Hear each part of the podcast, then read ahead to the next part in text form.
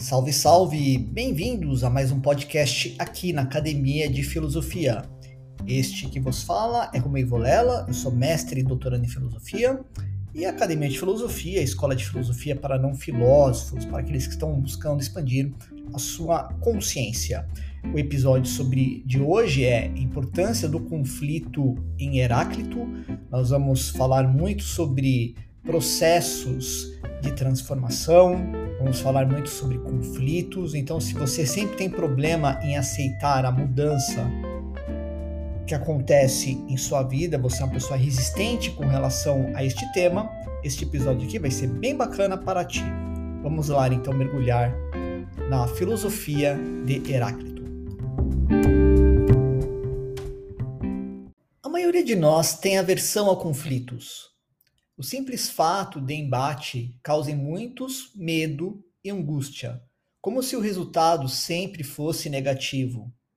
Os conflitos são tidos como agentes de conturbação social e geralmente são reprimidos e evitados, tanto na esfera pública quanto privada.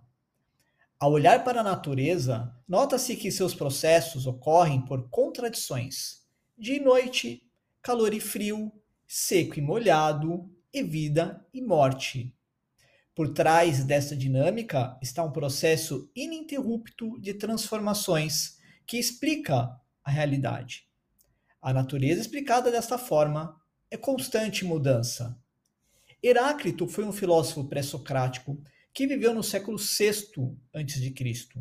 e dizia que não podemos nos banhar duas vezes no mesmo rio, porque, assim como suas águas, nós também somos diferentes daqueles que se banharam no rio. Além de dizer que tudo flui constantemente, Heráclito defendia a tese de que este fluxo de transformação era sustentado por conflitos. No conflito dos opostos, o universo promove a justiça e a harmonia, fruto de um processo instável, resultado de um eterno devir, é ao qual tudo e todos estão submetidos. A unidade, a partir desta filosofia, ocorre por uma harmonia oculta na dinâmica das tensões entre os contrários, evitando que um lado subjugue o outro e a desigualdade impere no universo. Nesta eterna dialética, Heráclito apresenta-nos o lado positivo do conflito, subjacente à luta dos opostos e no qual se encontra a unidade harmônica. Na dialética natural, regida pelo Logos, a inteligência de Deus, está o próprio devir refutando e propondo, em ciclos eternos, o aprimoramento da criação. Dado que a mudança é inevitável e o conflito o meio necessário para ela, cabe-nos aceitar e fluir nas águas da vida, conscientes de que as águas turvas tornar-se-ão límpidas para novamente tornarem-se turvas, e que em cada instante da transformação tenhamos a fé na razão do universo, a gratidão pelo vivido e a presença de contemplação do fluxo divino.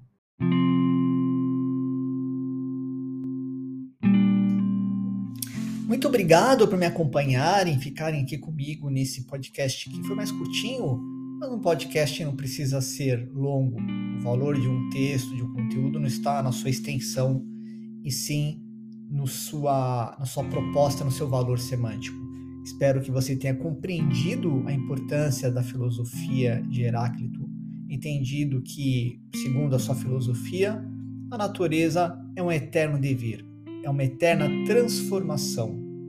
E nós, como fazemos parte da natureza, precisamos entender este processo e compreender que este processo ininterrupto de mudança por meio dos conflitos é um processo necessário para que a natureza possa aprimorar a si própria.